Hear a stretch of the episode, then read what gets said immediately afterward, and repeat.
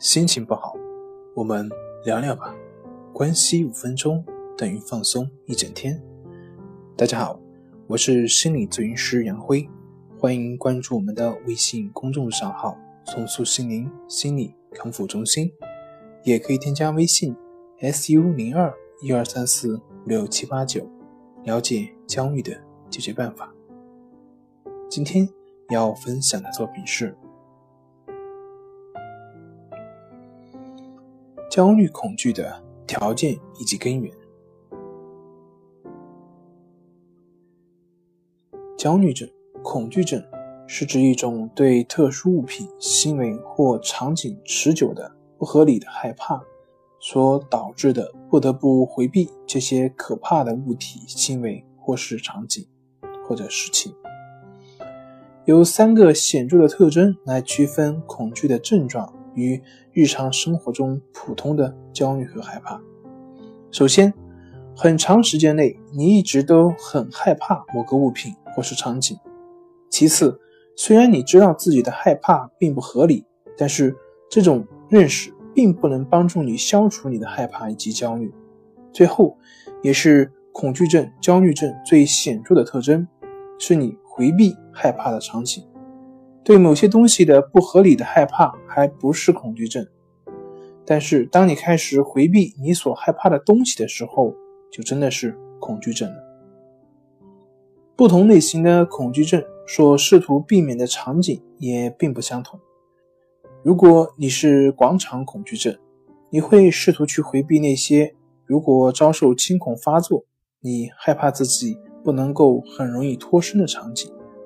这类场景包括杂货店排队付款、高速公路上、电梯里，或者是大桥上。如果你有社交恐惧，那么你会试图去回避那些你害怕自己可能会在别人面前丢脸或者是尴尬的场景，比如在公共场所发表演说、舞会上、公共休息的地方和求职面试中。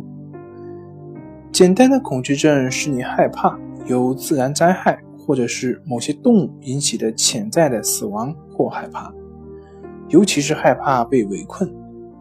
这些恐惧症是怎样产生的呢？有两种过程是最为合理的：条件性作用和外伤。外伤并不总是产生恐惧症的原因，但条件性的作用却总是会引起恐惧症。对恐惧症有影响的条件性作用有两种类型，第一个是关联性的条件反射，第二个是回避性的条件反射。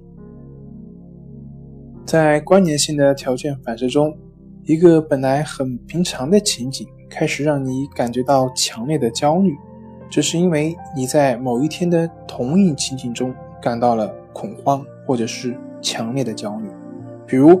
你在高速公路开车的时候，突然产生了恐惧感。使情况变得更糟的是，你产生了一些可怕的想法，比如“我应该往哪里开”或者“如果发生事故，我该怎么办”。在你的意识里形成了高速公路和焦虑经历的强烈联系。因此，以后只要是位于靠近，甚至是想到高速公路，你就会感到焦虑。简而言之，你建立了高速公路和焦虑经历之间的联系。同样的，你第一次试图在公共场所发表演讲时经历了很强烈的焦虑，那么这就会导致二者之间联系的建立。后来，只要每次你试图在别人面前演讲的时候，甚至是你一想到要做这件事情的时候，就会产生强烈的焦虑感。